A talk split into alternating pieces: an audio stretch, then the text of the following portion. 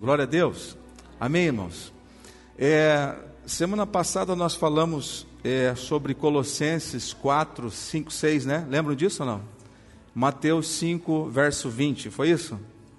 Foi isso? Sim. É, eu falei semana passada, ainda bem que eu vim hoje aqui.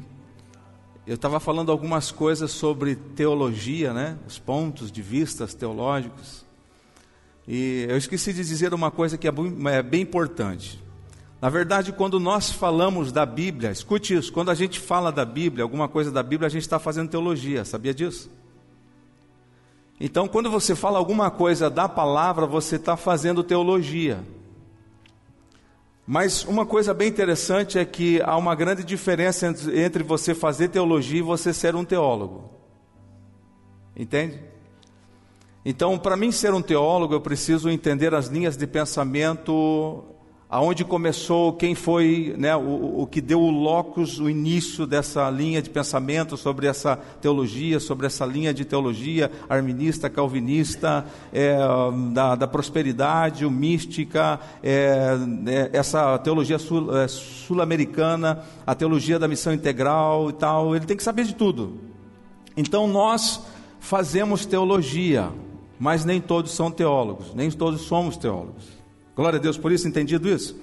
Porque às vezes dá a impressão que o pastor é contra a teologia, né? Diga, eu não sou, eu não sou, tá? Pastor não é contra a teologia, você precisa estudar. E para que você entenda, tenha uma visão, é, cosmovisão teológica, você precisa buscar todas elas, você precisa entender todas elas. Glória a Deus por isso. Pastor, por que, que isso é importante? Porque senão eu, eu, eu busco só uma linha, eu estudo só uma linha e eu vou defender o pensamento de um cara que já morreu. E Deus está trazendo vinho novo para a gente agora, nesse tempo, nessa, nessa época. Deus, o Senhor está derramando um vinho novo e a gente está com esse vinho velho lá. Esse vinho já está azedando, já está virando vinagre e a gente está defendendo ele. Glória a Deus, por isso entendeu? Dê glória a Deus se você entendeu. Amém? Então hoje eu queria começar com uma pergunta: o que é ser santo?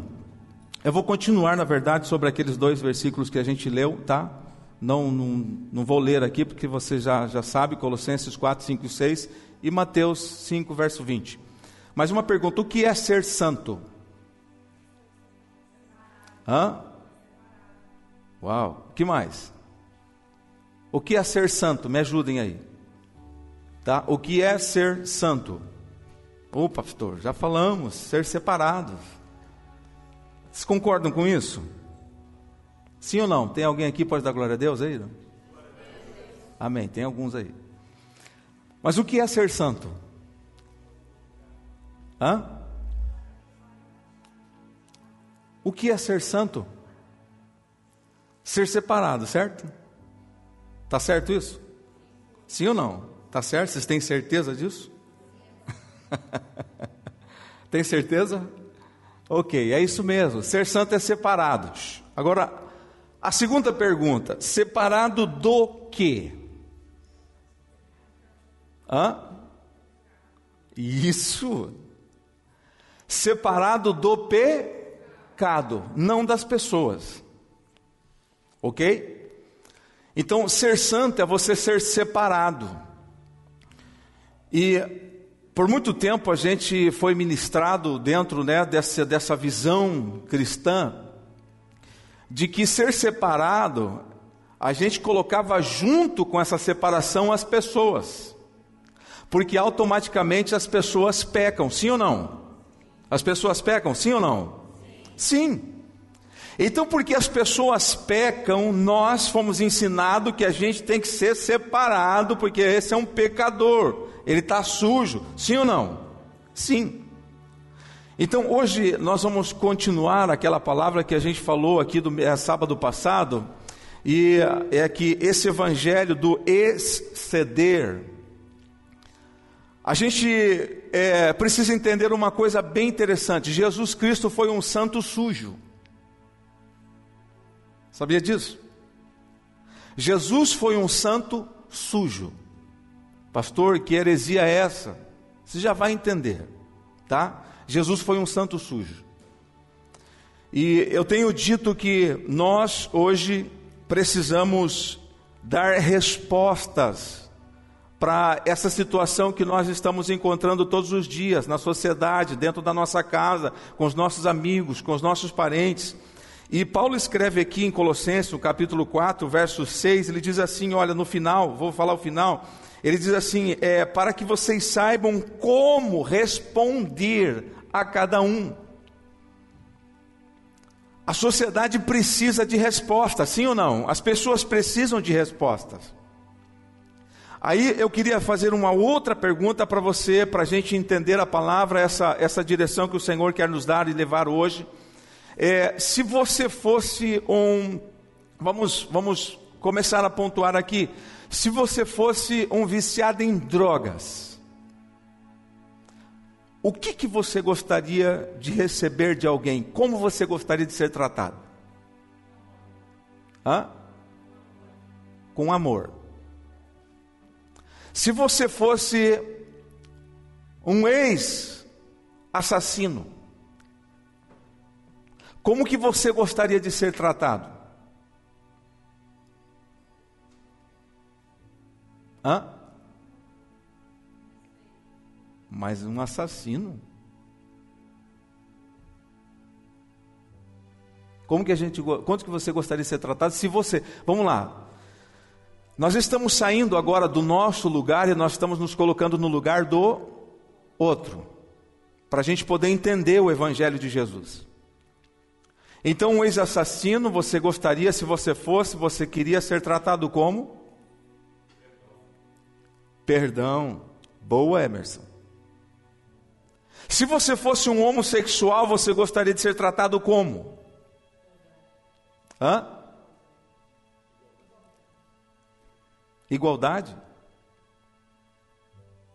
Se você fosse uma lésbica, você gostaria de ser tratado como? Sem diferença. Sem diferença. O que mais? Respeito. O que mais? Amor. O que mais?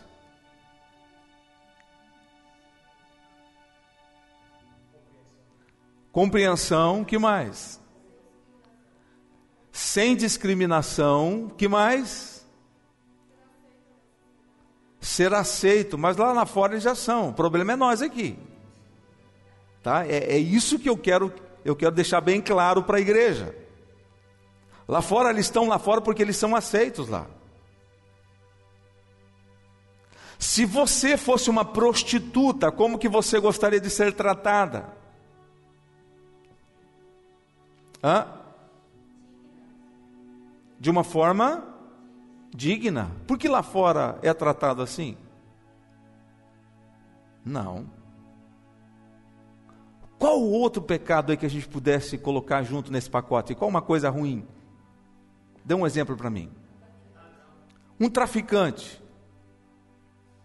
Se você fosse um traficante, como que você gostaria de ser tratado?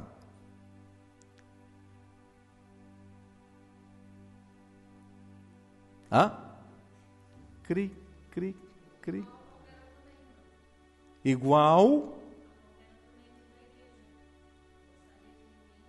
mas é um traficante. Drogas, destruindo pessoas. Hã? Pedofilia. Se você fosse um pedófilo, como que você gostaria de ser tratado? Ih, pastor, agora você começou a apertar o negócio. Hã? Aí não, aí a gente mata. Não, não, não, não, não, não, não. Vamos lá, qual outro pecado aí? Qual outro pecado cabeludo? Prostituição, já falamos, né? Mas como que você gostaria de ser tratado? Tratada? Ladrão, ladrãozão, cara, mão leve. Se você entrasse na igreja, mesmo sendo ladrão, como que você gostaria de ser tratado? Hã? Confiança? Mas tem todo sentido. Tem muito sentido essa, essa resposta. Vamos lá, o que mais? Qual outro pecado cabeludo aí que a gente. Hã? Adúltero. Cara adulterou. Hã?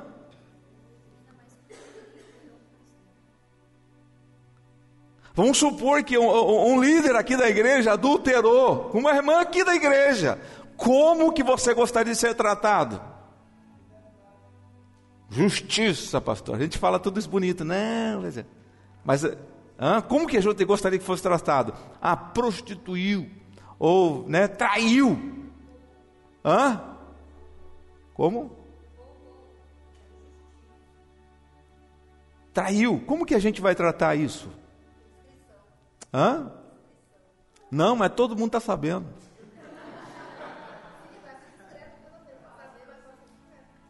E aí?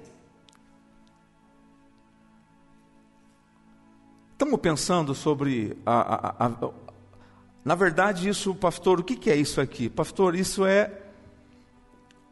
para que serve a igreja? Se a igreja não tiver a consciência dessas perguntas, se a igreja não tiver a resposta, como Paulo disse assim: olha, sejam sábios no procedimento, aproveite bem ao máximo todas as coisas, as oportunidades que vocês têm, e sejam sempre agradáveis. Aí ele diz assim: olha, para que vocês saibam responder. Responder. Deixa eu explicar para você. Responder não é você dizer não, eu concordo, eu não concordo. Isso não é resposta. Responder não é você dizer assim, não, eu sou, eu não concordo com a, a, a, a política da esquerda. Isso não é resposta. Resposta não é você dizer assim: olha, eu não concordo com a direita, eu não concordo com a de centro, não, eu não concordo com a linha do Calvino, eu não concordo com a do Armínio, eu não concordo com isso, com aquilo, isso não é resposta. Isso é uma opinião sua com relação a alguma coisa. Alguém está entendendo isso aqui, irmãos?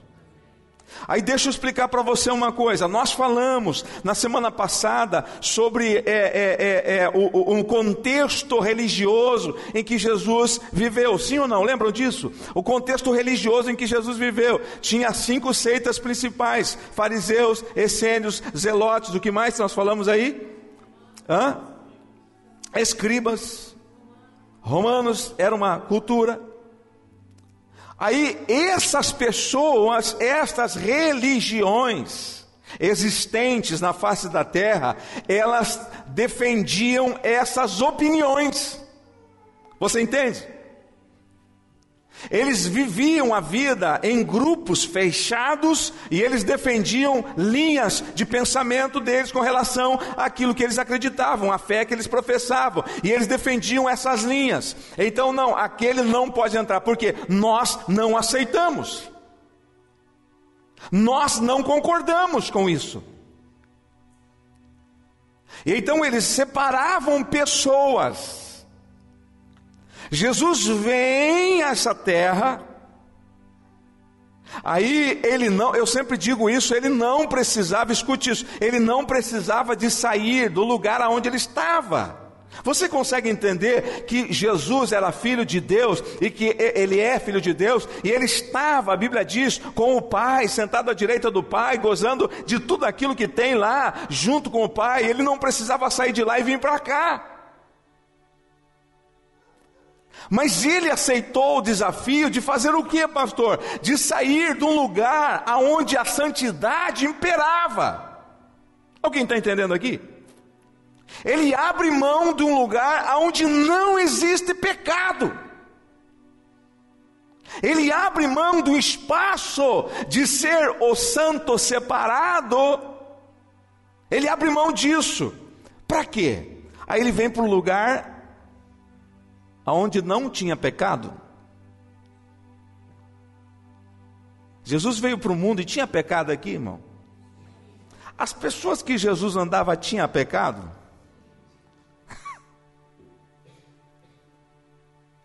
Mas ele era santo. Era santo. Ele era santo. Tem um texto de João, no capítulo 13 de João, que fala de um, de um, de um momento onde Jesus ele para, chama todos os discípulos Ele manda sentar, ele pega uma bacia com água e ele vai lavar os pés dos discípulos. Os discípulos tinham pecado?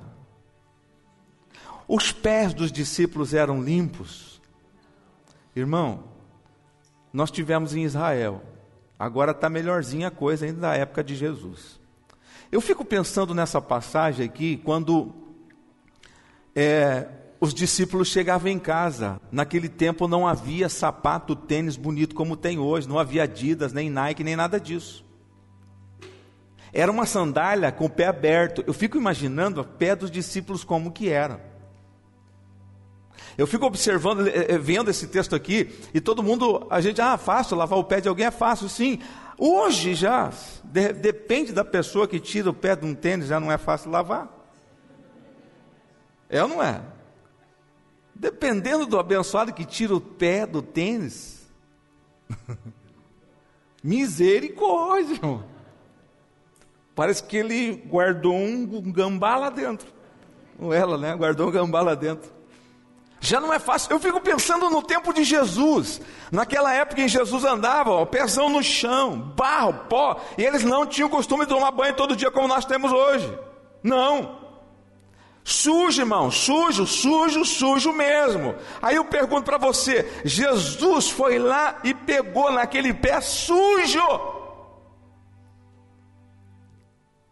Ele se sujou para pegar nos pés dos discípulos. Pastor, mas por que, que ele se sujou? Por que, que ele fez isso? Porque ele mostrou uma atitude ali linda, que é exemplo para nós. Ele estava mostrando um evangelho diferente desse evangelho que estava estabelecido ao redor dele. Ele chama os discípulos, eles começam a ministrar nos discípulos o evangelho que faz parte do reino dos céus. Eu sempre digo isso aqui: o seguinte, olha, se aquelas, todas aquelas seitas fossem boas, Jesus precisava começar o cristianismo? Hã? Sim ou não? Se ele observasse, não, essa aqui, essa aqui tá fera. Pessoal, é o seguinte, vamos, vamos, vamos evangelizar aqui para a gente mandar todo mundo para a igreja dos fariseus. Esses caras aqui são fera. Pessoal, vamos evangelizar todo mundo para ir para a igreja dos essênios. Não, mas ele acompanhou e ele não viu ali uma equivalência com relação ao Evangelho. Aí o que, que ele faz? Ele chama os discípulos e ele diz: Olha, vocês precisam entender um evangelho diferenciado. Isso não é evangelho. Aí o santo, sujo, ele estava disposto primeiro a sair do lugar de santidade, veio e se fez homem se sujou aqui com a humanidade. E depois ele demonstrou isso, demonstrou isso, quando ele pega nos pés dos discípulos sujo para limpá-los, para lavá-los. E quando ele lava, ele se suja. Mas eu pergunto, ele deixou de ser santo? Ele deixou de ser separado? Não. Ele só teve coragem de se sujar para limpar alguém. Alguém está entendendo isso aqui, irmão? Então nós precisamos seguir os passos de Jesus hoje. Eu sou santo, separado do que? Do pecado. Mas às vezes é necessário eu ir lá, me sujar, para lavar alguém. Alguém está entendendo aqui? Às vezes é necessário ir lá, me sujar para lavar alguém, para que essa pessoa seja limpa. Pela coragem que Jesus teve de ir lá se sujar, se lavar, se colocar. Quantas passagens bíblicas eu quero mostrar algumas para vocês aqui, em que Jesus se coloca numa situação complicada. Em Lucas 15, por exemplo, ele estava sentado num bar. É, valeu o contexto histórico. Pegue o texto de Lucas e vá contextualizar para aquele tempo. Ele estava sentado num bar. A ponto de que os fariseus sentados olhando zombavam dos discípulos, porque os discípulos seguiam Jesus. Eles vieram para os discípulos e falaram assim: Cara, esse ali é o mestre de vocês, pelo amor de Deus. Veja lá Lucas 15. Ele fala, cara, esse é o mestre, esse que vocês dizem que é, é, é o cara, é o filho de Deus, aonde ele está? O santo sujo. Ele estava num lugar onde fariseu não ia. o zelote também não ia. O judeu também não ia. O essênio também não ia. Por quê? Porque eles eram muito santos. Separado das pessoas e do pecado, não. Você consegue entender, irmão? E aí eu pergunto hoje, hoje, a, a, a, essa mesma ideologia, será que ela não faz parte ainda desse mundo gospel, mundo cristão que a gente vive? Será que não faz parte ainda? Sabe de que a gente também é, é, defende essa santidade de ser separado do mundo, das pessoas, mas não do pecado? Você entende isso? Eles separavam das pessoas, por quê? Porque quando eles iam se relacionar com alguém que também pecava, eles também poderiam pecar, então eles faziam separação das pessoas, por quê? Porque nas pessoas pecadoras refletia o pecado que eles tinham vontade de praticar.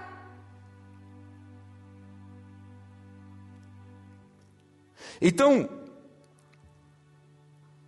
esse mundo hoje precisa das nossas respostas. Ele precisa da nossa, sabe, dessas respostas que vocês deram. Como que eu gostaria de ser tratado se eu fosse assim? Sabe, irmãos, é muito triste a gente fazer essa leitura hoje e nós, como igreja, como povo de Deus, às vezes a gente diz assim: ah, não, é, se o cara pecou, a gente tem que tratar ele com perdão, com amor. É, a gente faz, a gente fala isso da boca para fora. Quando alguém peca do nosso lado, a gente não age assim. Pastor, você está defendendo o pecado? Não, eu estou defendendo a resposta da igreja, o evangelho, é isso que eu estou falando. Nem estou defendendo o evangelho, mas estou falando da maneira de nós respondermos as coisas, porque é a maneira com que Jesus ensinou. Então veja, Jesus, ele viveu em um, um, uma cultura, em um meio religioso, que se fosse bom ele ia fazer parte. E nós hoje, no século 21, eu fico pensando, meu Deus, para onde a gente vai? Porque é, é, as pessoas hoje pregam um amor dentro da igreja que não se vive lá fora. Aí eu fico perguntando: quem vai alcançar essas pessoas que nós falamos aqui no começo? Como que eu vou alcançar um homossexual? Como que eu vou alcançar uma prostituta? Como que eu vou alcançar um viciado em, viciado em drogas? Como que eu vou alcançar um traficante? Como que eu vou alcançar uma prostituta? Como que eu vou alcançar, sabe, um pedófilo? Como que eu vou alcançar um assassino? Como que eu vou alcançar um ladrão? Jesus não morreu por eles? Você está entendendo isso, irmão?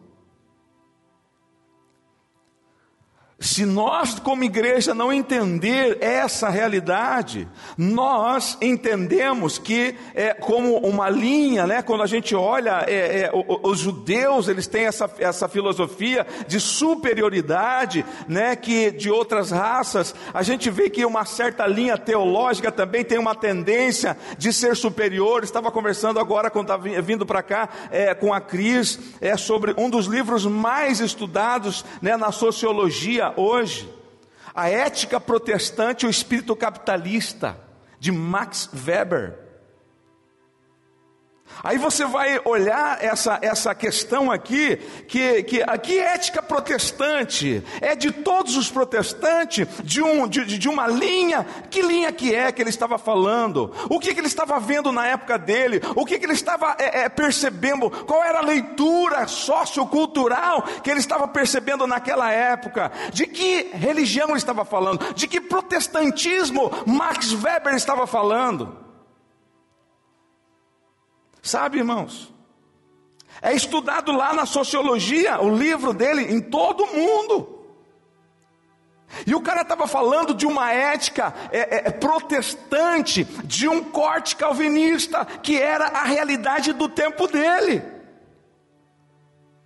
Ele estava dizendo o seguinte: a leitura que ele estava fazendo na época era que é, é, é a ética protestante tinha tudo a ver com a, o capitalismo. Tinha tudo a ver, foi a leitura que ele fez.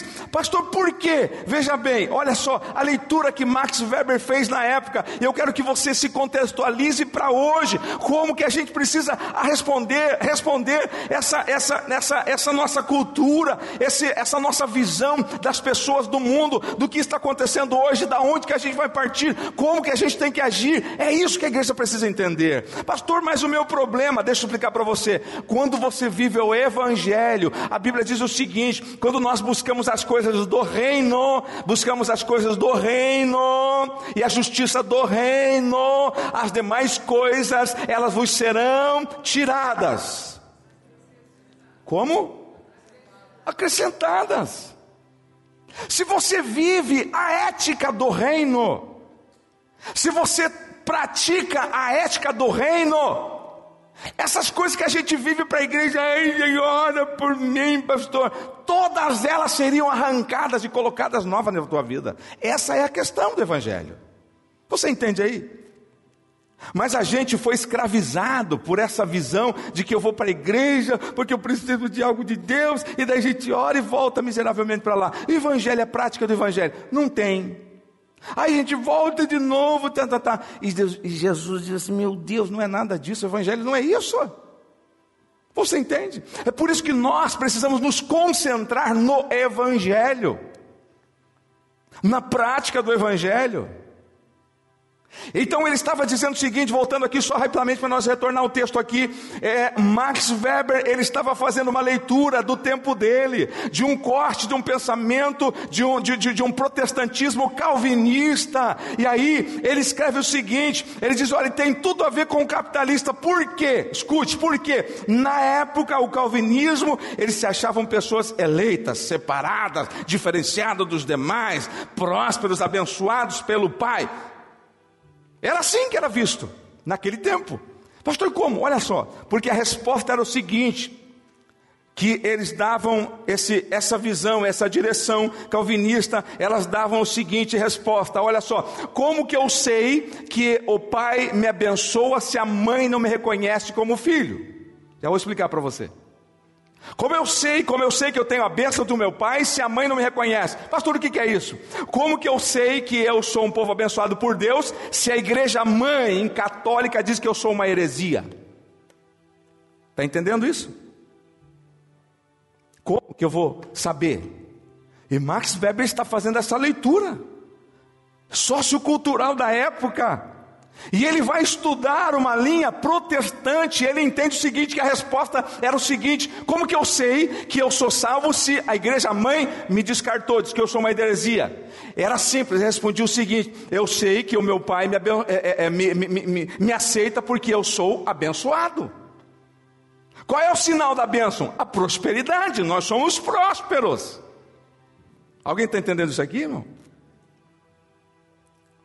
Aí a gente pega uma visão e você quer aplicar ela para o hoje. Aí eu fico pensando, hoje, hoje, se nós for discutir essa mesma ética protestante lá de Max Weber, na época que ele escreveu essa, essa, essa, essa coisa que é estudada hoje na sociologia. Se eu for perguntar hoje, toda ética protestante tem a ver com, com, com essa, essa linha aí capitalista? Sim ou não? Há controvérsias aí, sim ou não? Claro que não. Não tem nada a ver. Se a gente for colocar isso em pauta hoje, século 21, vai se levantar várias igrejas dizendo: Ei, nós não somos a favor dessa teologia da prosperidade. Como que eu sei que eu sou um eleito? Porque eu prospero. Mas aí é onde vem essa linha da separação que eles defendiam também, sabe? Mas aí é o seguinte: mas para você prosperar, você tem que seguir alguns passos com relação à tua vida. Você tem que ser um bom pagador, você tem que fazer isso, você tem que fazer aquilo, você tem que ser fiel, você tem que ser um cara, né, levar uma vida certa, correta. Só então você recebe a bênção do Pai.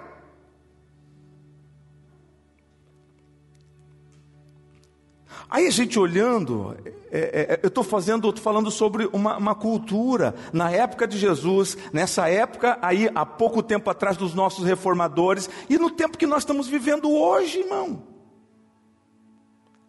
Veja só como que é. E aí Jesus disse para os discípulos: Olha, se a vossa justiça não exceder, lembra do texto?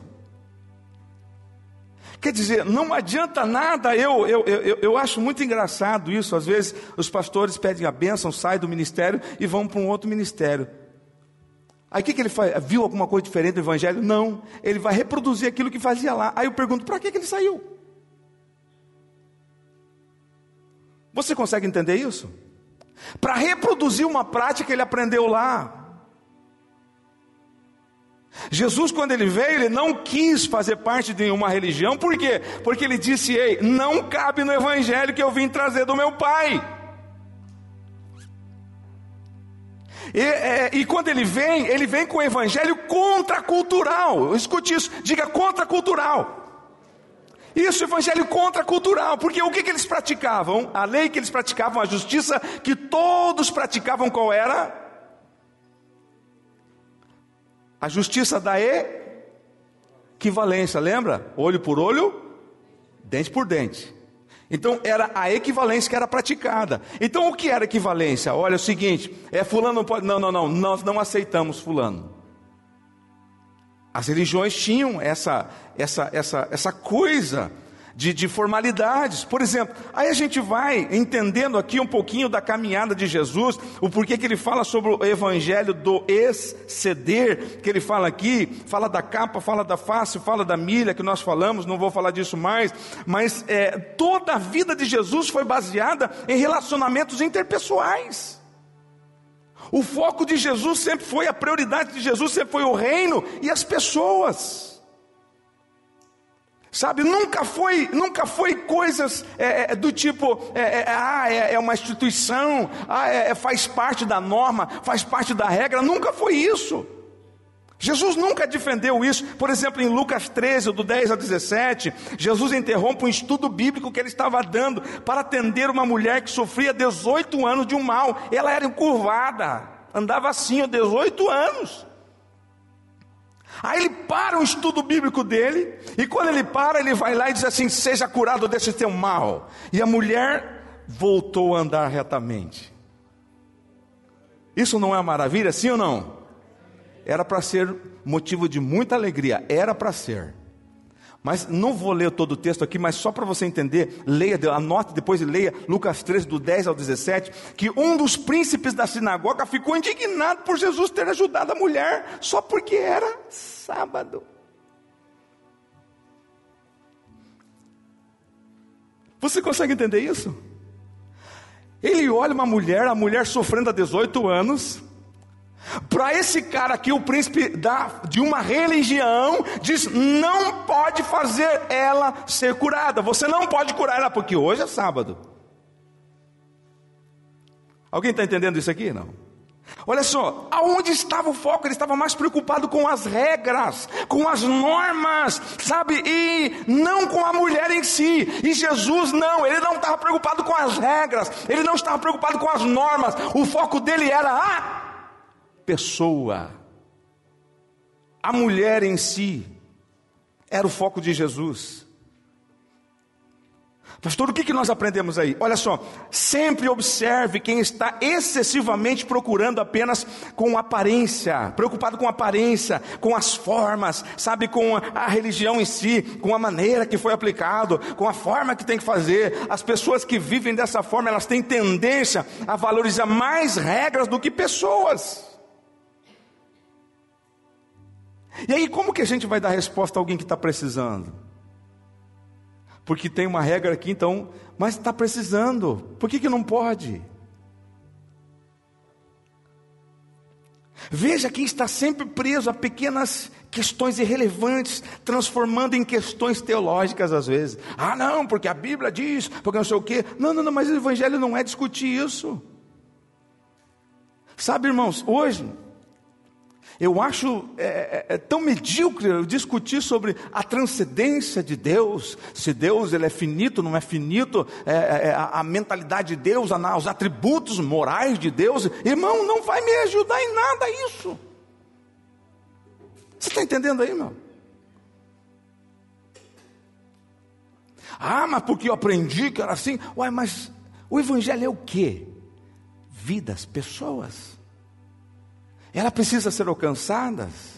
Precisa ser alcançada. Então o que, que eu preciso fazer? Mas ela não faz parte do nosso vínculo de comunhão, pastor. E agora? Ah, mas ela não é da nossa igreja, pastor. Ah, mas ela não está se enquadrando muito bem dentro do nosso sistema aqui. Devemos ter cuidado. Seguindo, Marcos 10, 13 a 16, Jesus interrompe um sermão para atender algumas crianças que vinham ao encontro dele para ser abençoada. Pastor, mas isso aqui é tão simples. Não, não, deixa eu falar para você. Na época, se você. Eu estou falando de cultura, tempo, espaço, lugar, cultura. Na época de Jesus, quando ele fez isso aqui, ele foi uma coisa contracultural, ele foi um negócio absurdo. Por quê? Porque crianças nesse tempo e mulheres eram marginalizadas, eram desprezadas, eram consideradas inferiores. Sabiam disso? Para gente hoje que vive no mundo globalizado, isso para você, você mulher hoje não entende, mas vá lá em Israel para você ver. A Babi foi, a Cléo foi, nós estivemos lá junto com ela. A festa, as mulheres participam. Nós fomos lá na festa, bem no tempo da festa dos tabernáculos. Eles fecham a rua, levantam paredões. Só homem dançando, fazendo festa, bebendo tal. As mulheres para o lado de fora com as crianças arrastando crianças na mão. Até hoje eles são assim. Eram pessoas desprezadas, mas aí Jesus olha e diz: Ei, está vindo uma criança ali. Se fosse um judeu comum normal, dizia: Ei, tira essas, né, esses penteirinhos daqui, essas. Ah, sai daqui. Jesus não, pessoal, só um pouquinho. Eu vou dar uma interrompida no meu sermão aqui, porque eu preciso dar atenção a essa criança, porque ela é o futuro. Jesus para Sabe, porque para Jesus, ele sempre valorizou a pessoa humana, aqueles que eram desprezados, ele coloca as pessoas acima do, acima do interesse próprio. Sabe, ele olha, porque é, é, é uma criança era muito importante é, é para Jesus, e Jesus estava ensinando os discípulos, dizendo: Ei, está vendo, esse povo é marginalizado, eles são inferiorizados, mas no Evangelho que o Pai mandou a gente trazer, eles não podem ser marginalizados. Eles precisam ser alcançados. Você está entendendo aqui que era um evangelho diferente? Para nós hoje entender, dentro de uma cultura diferente, para a gente às vezes seja, ah, não, não é muito difícil, não. Mas dentro dessa cultura, se você se aprofundar, você vai entender que era uma coisa muito forte que Jesus estava fazendo aqui. Ele estava ensinando o evangelho de ceder. Lá em Lucas 18, do 35 ao 40, Jesus suspende uma missão para atender um cego que estava à beira do caminho, que clamava por compaixão. Pastor, mas deixa eu explicar para você. Esse cara aqui era mais um marginalizado por todas as outras religiões que existia. Alguém está entendendo aqui, irmãos, o que é o Evangelho, o centro do Evangelho que eu estou dizendo? Essas pessoas aqui, eles estavam à beira do caminho, e quantos fariseus não passaram por esse cara ali? Ouviram ele dizendo ali: Ei, me ajuda, faça alguma coisa por mim. Os zelotes passavam ali, sabe? Os, os essênios passaram por ali, os fariseus passaram por ali, os herodianos passaram por ali, sabe? Todas as religiões passaram por aquele cara e ninguém fez nada. Eu pergunto: por que ninguém fez nada? Alguém sabe me responder por que, que ninguém fez nada?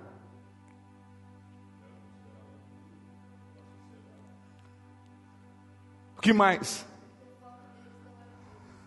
Hã? O foco deles não era vida, o que mais? Hã? não tinha utilidade para eles. O que, que um cego miserável, sem dinheiro, sem nada, pode ajudar a gente? Você está entendendo aí, irmão? Esse é o Evangelho. Como que nós agimos hoje? Olha aqui para mim. Como que é o nosso Evangelho hoje?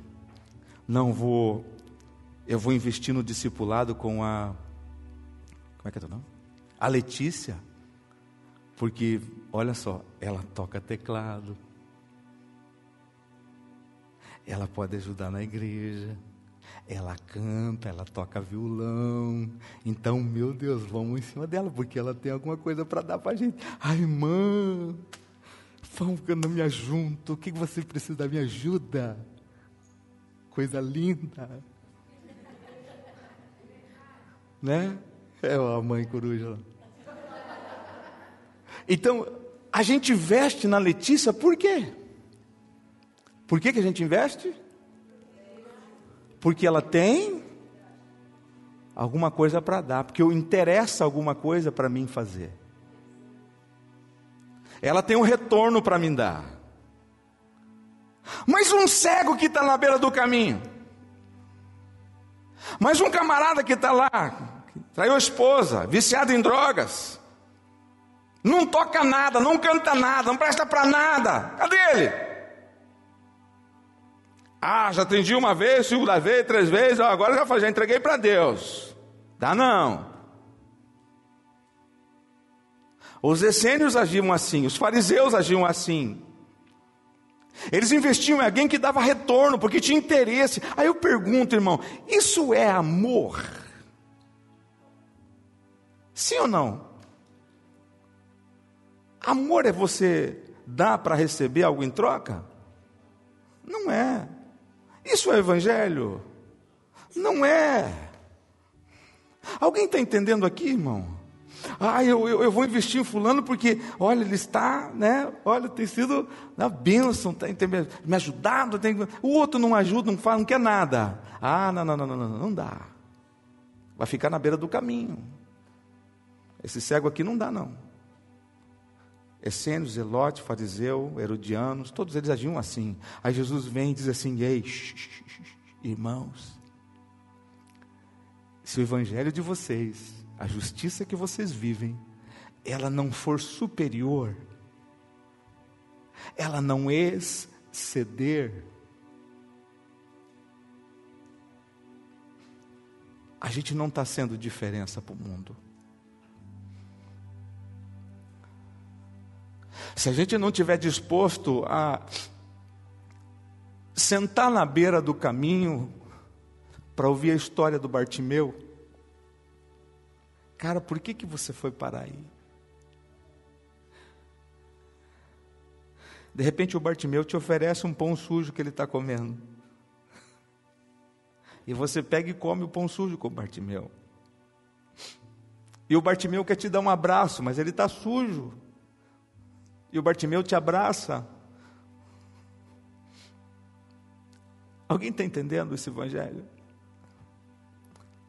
É muito fácil sentar na mesa de alguém bem-sucedido. É muito fácil eu querer ajudar e disponibilizar o meu tempo para alguém que tem condições de fazer alguma coisa para mim, por mim.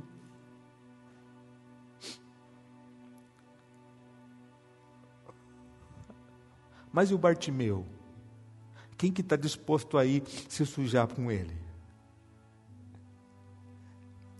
Quem está disposto a sentar do lado da prostituta? Ouvir a história dela, por que, que ela está lá? Sabe? A entender as razões dela que fizeram com que ela parasse lá. Alguém Alguém está disposto a se sujar para sentar lá? A posto de olhar, escutar a história dela, mas não se sujar com ela? Talvez se sujar com a tua moral. Esses dias eu fui confundido. Porque eu estava com uma pessoa, essa pessoa não tem, vamos dizer assim, uma vida muito regada, e eu estava junto com ela. E alguém me viu e disse assim: Esse cara não sabia que eu era pastor. Esse cara deve ser safado igual esse outro aí.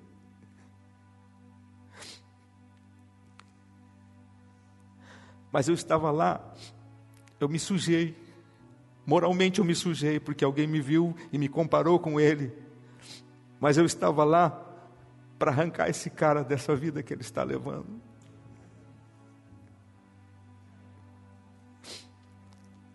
Quem quer ter coragem de se sujar aqui para arrancar alguém de alguma vida, de alguma situação? Esse foi o evangelho que Jesus ensinou. Não é o evangelho que julga as pessoas. Eu sempre digo, irmãos, o evangelho nunca foi julgar.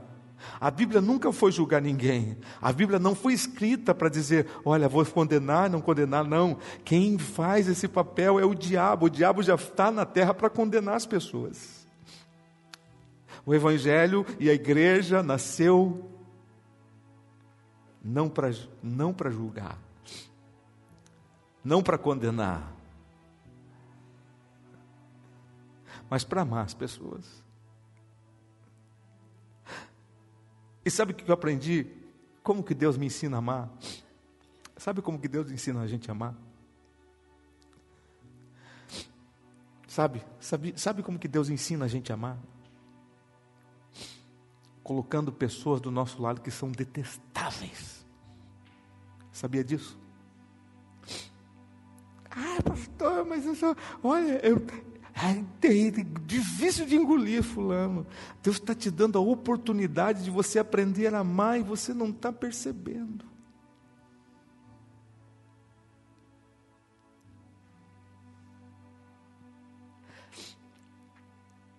Ah, eu preciso ter paciência, pastor.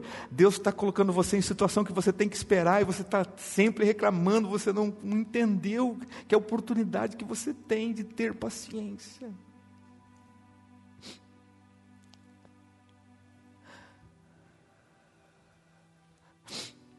O Evangelho de Jesus sempre foi segunda milha, exceder. O que, que todo mundo faria numa situação dessa de levar um murro? A gente não é da realidade? Isso é equivalência. Por que, que a gente não vive o Evangelho mais já estou terminando. O evangelho nosso, ele não transforma mais as nossas vidas, a nossa casa, ao redor das nossas coisas. Por que, que ele não transforma mais?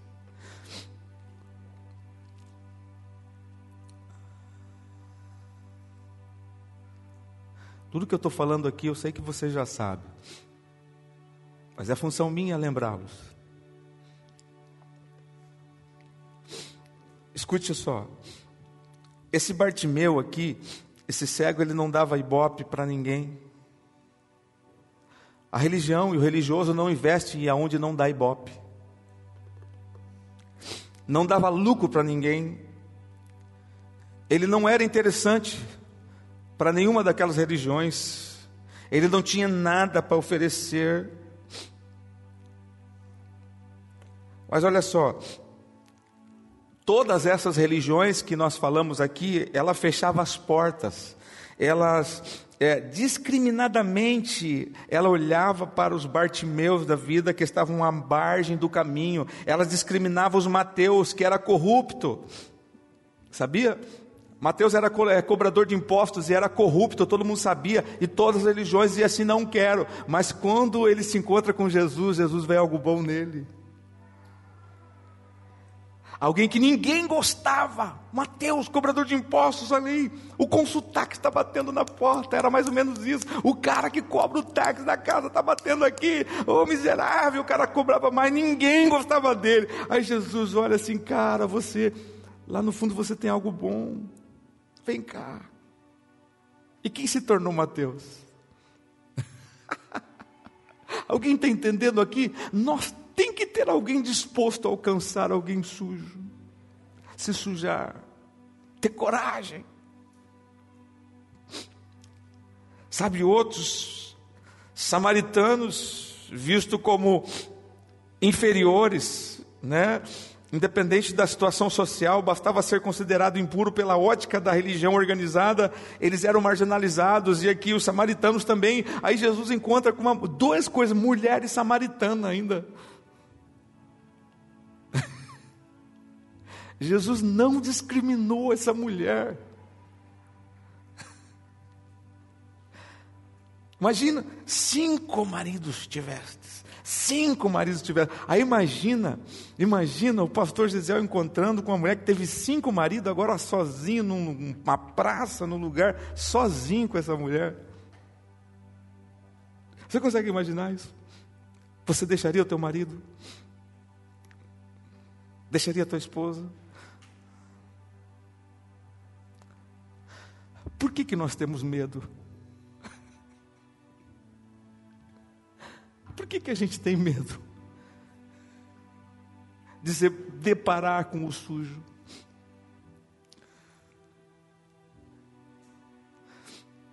Porque a gente ainda não tratou dos nossos pecados direito.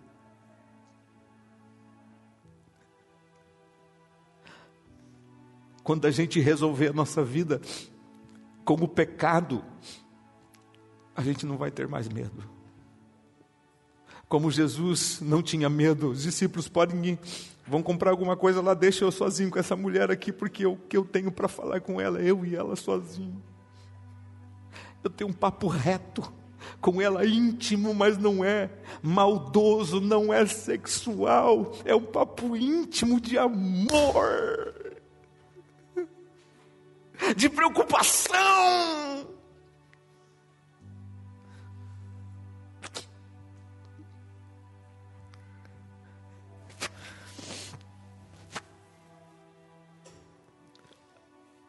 Eu acho lindo porque Jesus veio transformar a vida de pessoas desprezadas e torná-las elas seres humanos de uma dimensão potencializada.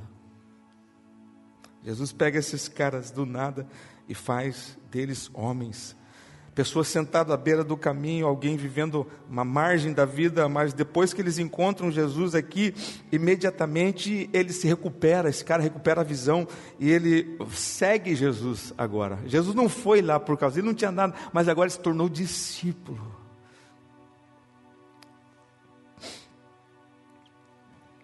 Finalizo aqui com Marcos 5:25. Jesus atrasou uma visita à casa de uma pessoa importante para atender uma pobre mulher que vive sem perspectiva de vida.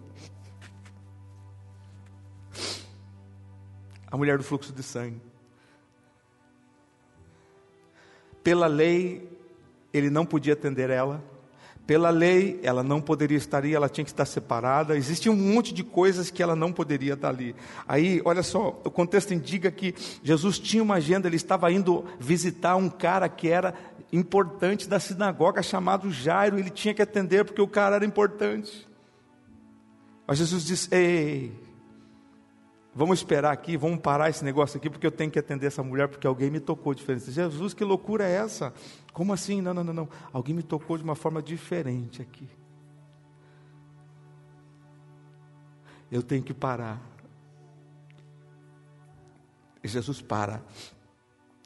Eu fico olhando ali que ele não coloca, sabe, ele não foi radical, ele não foi qualquer outro, qualquer outra religião ali naquele tempo, ia pegar a mulher, escorraçar, bater nela, prender, fazer qualquer outra coisa. Jesus não, ele coloca, ele não coloca fardo nela também, ele não coloca regras, ele não faz nada disso. Ele olha para a mulher e diz: Conte-me a tua história. Olha só que coisa linda. Ele quer saber a nossa história. Esse é o evangelho que excede. O evangelho que quer saber a história das pessoas. O evangelho que se preocupa com as pessoas. Então, deixo a gente fazer uma oração nesta noite, mas eu quero que o Espírito Santo brote no teu coração a compreensão desta palavra e desse evangelho. Nós não estamos aqui para dizer você está errado, está certo. A igreja não está pra, aqui para isso. Não, não, não, não. Nós não estamos aqui Nós estamos aqui para viver o Evangelho. Lembra de Onésimo? Lembra de Filemão? Lembra? Lembra de Onésimo e Filemão? Lembra que nós ministramos aqui? Paulo vivia o Evangelho. Imagine se fosse hoje, se fosse hoje, algum pastor contemporâneo aqui se fosse na essa situação de Onésimo e Filemão, com certeza os direitos humanos iam se levantar a favor né, de Onésimo, pô, escravo, coitado, vamos levantar aí direitos humanos e tal, né, e havia um, né, um, um bando de pastores também defendendo os direitos humanos e escurraçando o empresário Filemão, não, vamos prender, arrancar dinheiro desse cara, esse cara é safado, tem dinheiro então não presta, vamos defender as causas do, do Onésimo, coitado. O outro ia defender a causas trabalhistas, né, de Filemão, que é empresário dos direitos, vamos defender o cara. Não, Paulo não fez isso. O evangelho não defende lados. Alguém está entendendo aqui? Coloque-se de pé. O evangelho não defende causas, lados. Você entendeu esse evangelho? Que é necessário. Esse evangelho é a resposta que o mundo precisa. Glória a Deus por isso. Você é capaz de receber um homossexual na tua casa, orar, abraçar ele, uma prostituta, orar, ministrar, cuidar dela? Hã? Você é capaz de perdoar um cara que pecou dentro da igreja do teu lado e restaurar a vida dele, dela? Hã? Somos capazes? Então a gente está no caminho certo. Eu queria que você desse a mão por mão que está do lado do seu lado aí, e a gente vai fazer uma oração agora. E a gente vai fazer um clamor ao Senhor, pastor, para quê?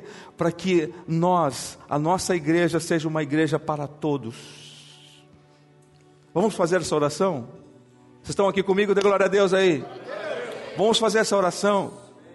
Sabe que essa igreja seja uma igreja que transforme as pessoas, não porque você foi lá e disse que ela estava errada, não porque você foi lá e disse, não, vou bater para caramba em você, não, porque você constrangeu ela em amor e ministrou a palavra nela, o evangelho penetrou nela, e ela disse, eu não quero mais essa vida, ela vai dizer, a pessoa vai dizer, eu não quero mais essa vida porque eu aprendi o evangelho, eu aprendi o evangelho. Irmãos, um testemunho rápido aqui.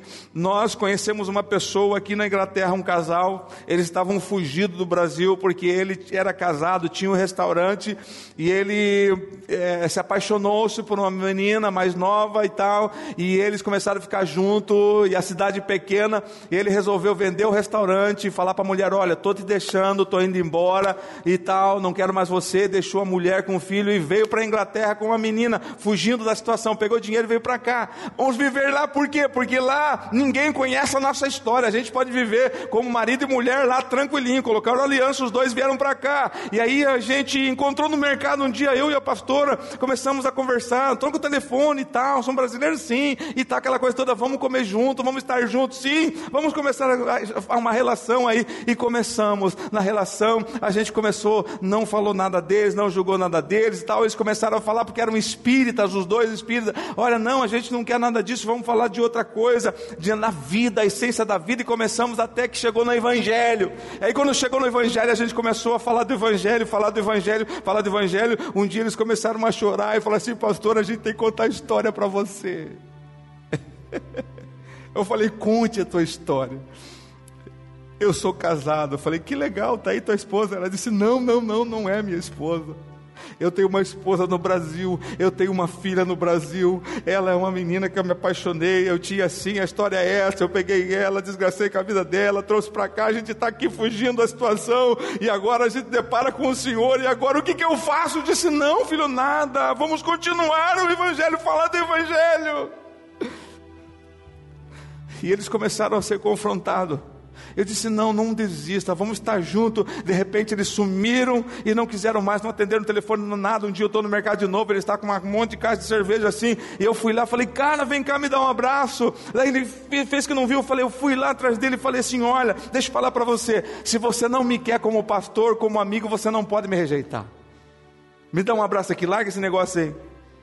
Aí ele deixou lá em cima, ele falou, pô, pastor, tal, desculpe, tal, é porque a gente está nos conflitos aí tal, sabe como é que é? E agora a minha vida é assim, eu não sei o que eu faço. Falei, não, vamos continuar, não falamos mais disso, vamos lá em casa, vamos continuar nossa amizade. Tá bom. Eles foram de novo, e aí vai, papo vem, papo vai. Pastor, mas e agora? Não, filha, vamos ver na palavra, o que está certo na palavra. Eu não vou falar nada para vocês, eu não vou dizer o que você tem que fazer. E começamos a palavra de novo, e vai palavra de novo, até que um dia os dois resolveram, pastor, nós não temos temos mais prazer sexual, a gente não consegue mais ficar junto, está errado isso que a gente está fazendo. E um dia minha mãe teve aqui e brigou sobre o Isaac, e os dois foram para frente, falaram assim: ela é meu Isaac, e ele, e ele disse: ela é meu Isaac, ele é meu Isaac, ela é meu Isaac. Nós vamos separar, eu vou voltar para minha família, porque isso é o, o que é certo fazer, é isso que a Bíblia me ensinou a fazer. E aí eles chegaram na igreja e falaram: olha, hoje nós estamos aqui para separarmos. Aí todo mundo ficou assim. É, nós estamos aqui para separar, porque a gente aprendeu a verdade com a palavra e a palavra libertou a gente. A gente não quer mais viver no erro. Eu vou voltar para minha família. Eu quero abençoar a fulana para ela viver a vida dela. Hoje a menina casou, tem dois filhos, vive bem e ele voltou para o Brasil, é, reconciliou com a família, estuda teologia e está ajudando o pastor da igreja quadrangular em São Paulo e é uma bênção. Sabe por quê? Porque ele encontrou-se com o Evangelho com o Evangelho. Tem alguém aqui que quer ser um santo sujo? Quer alguém, tem alguém, tem alguém que quer um santo, ser um santo sujo? Pastor, eu quero, eu quero, eu quero. Eu quero, quero ir lá sujar. Para quê? Para mim lavar alguém. Não tem como limpar alguém sem se sujar. Não tem, não tem, não tem. Deus, nós queremos nesta noite levantar um clamor aqui, Senhor, para que a gente viva a essência desse Evangelho, Pai, porque quando nós vivemos a essência desse Evangelho, as demais coisas vão ser acrescentadas na nossa vida. Senhor, o bom emprego vai vir, a casa própria vai vir, Senhor, a vida, o problema que eu não consigo resolver, o Senhor vai resolver, porque o Evangelho muda situações. Então, Deus, que nós aprendamos a viver a essência do Teu Evangelho Evangelho, Senhor, aqui em Epson, na Inglaterra, no mundo, aonde nós estivermos, que o nosso coração, Senhor, que a nossa fé seja para viver longe do Pai. Ora, manalabachega, dalabachai.